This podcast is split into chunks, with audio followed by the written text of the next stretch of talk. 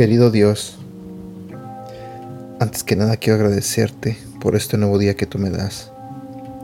Señor, quiero pedirte que abras el corazón y la mente de las personas que están escuchando este audio en este momento. Te pido, Señor, que seas tú el que les hable a través de este devocional. Y también te pido, Señor, que bendiga sus vidas. En el nombre de Jesús. Amén. Hola, ¿cómo estás? Buenos días. Hoy compartiré contigo un devocional que saqué de un libro de devocionales de Celebremos la Recuperación. Como ya lo había dicho en un devocional anterior, Celebremos la Recuperación es un programa con base bíblica que ayuda a quienes están luchando con heridas, hábitos y frustraciones al mostrarles el poder del amor de Jesucristo a través del proceso de la recuperación. Este programa de Celebremos la Recuperación se ofrece en millones de iglesias alrededor del mundo.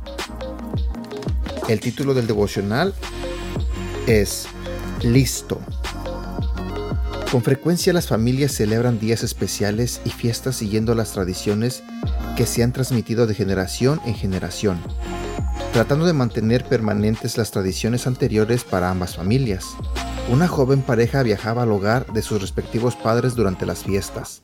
Sin embargo, la situación se volvió particularmente complicada durante la Navidad. Cada pareja de padres iba a la iglesia en ocasión de la Nochebuena y abrían los regalos en la mañana de Navidad. La joven pareja no podía estar en ambos lados a la misma vez. Los sentimientos heridos siempre parecían ser el resultado de sus buenas intenciones para honrar las tradiciones de sus familias. A fin de ayudar a esta joven pareja, una de las familias expresó su disposición a cambiar algunas de las costumbres tradicionales. Después de algunos experimentos, ellos descubrieron que algunas de sus tradiciones eran suficientemente importantes para mantenerlas sin cambiar, mientras que otras podían cambiarse o dejarlas de practicar. Ellos incluso agregaron algunas nuevas actividades a sus celebraciones en fechas especiales. Al permitirle a Dios entrar en cada área de nuestra vida, mostramos nuestra disposición de cambiar dejando que Dios reine libremente y remueva nuestros defectos de carácter.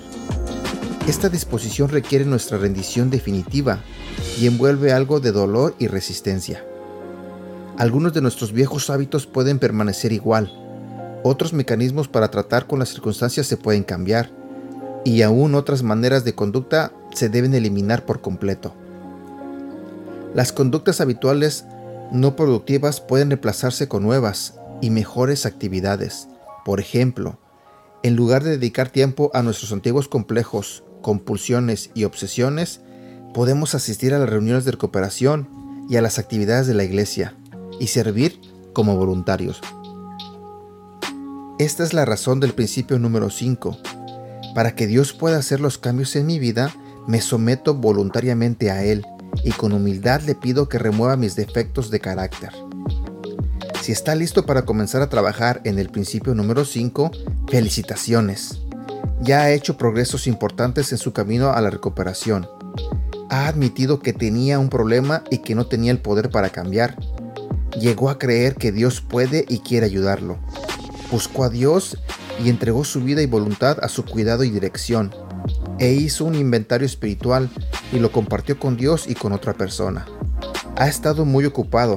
Eso es mucho trabajo trabajo arduo. Quizá esté pensando que es tiempo de tomar un respiro y relajarse un rato. Piénselo de nuevo.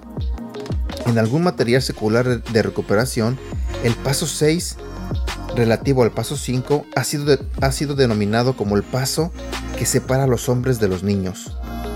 Una de las razones por las que el paso 6 es tan poderoso es su afirmación de que estamos completamente listos para que Dios remueva todos nuestros defectos de carácter. Este proceso toma tiempo, pero Dios es fiel a su palabra y Él ha prometido, encomienda al Señor tu camino, confía en Él y Él actuará. Salmos 37, versículo 5. La mayoría de nosotros, si no todos, estaríamos más dispuestos a dejar atrás ciertos defectos de carácter. Cuanto antes mejor. Pero debemos admitir que algunos defectos de carácter son difíciles de abandonar. Un alcohólico puede tocar fondo y estar dispuesto a dejar de tomar, pero ¿está listo para dejar de mentir? ¿Listo para dejar de ser codicioso? ¿Listo para dejar al lado los resentimientos? Estos defectos de carácter han estado con nosotros por mucho tiempo. Como las malas hierbas en un jardín, han desarrollado raíces. Hemos desarrollado nuestros defectos de carácter, complejos y hábitos durante periodos de 10, 20, 30 o más años. En este principio, usted y Dios juntos eliminarán estos defectos todos ellos. Tenemos que recordar que el pecado es la sintonía de un defecto de carácter. Ese pecado es como la mala hierba en un jardín. Seguirá reapareciendo a menos de que sea arrancado de raíz. El verdadero defecto de carácter que causó ese pecado particular o permitió que volviera. El principal pecado del adicto al sexo puede ser que engaña a su esposa. Ese fue el acto. El defecto de carácter fue su falta de una autoestima positiva. Cuando él trabajó el principio número 5, fue tras el defecto de carácter que le hizo pecar teniendo aventuras. Dios es enormemente paciente. Recuerde que, como se explicó en el principio número 3, Dios no nos impone su voluntad, sino que espera a que lo invitemos a nuestra vida. Ahora, en el principio número 5, necesitamos estar completamente listos. Debemos estar dispuestos a dejar que Dios obre en cada área de nuestra vida. Él no vendrá y limpiará un área de nuestra vida a menos que lo invitemos. Se ha dicho que la disposición es la llave que entra en la cerradura y abre la puerta que le permite a Dios comenzar a eliminar sus defectos de carácter. Salmos capítulo 143 versículo 10 invita, Enséñame a hacer tu voluntad, porque tú eres mi Dios, que tu buen espíritu me guíe por un terreno sin obstáculos. Reflexiona sobre esto. ¿Cuáles son algunos de los defectos de su carácter que usted está más dispuesto a eliminar? ¿Cuáles son algunos de los defectos de su carácter que le serán muy difíciles de eliminar? ¿Puede explicar la diferencia específicamente entre sus defectos de carácter y sus pecados? En Salmos capítulo 143, versículo 10, ¿qué significa para usted terreno sin obstáculos?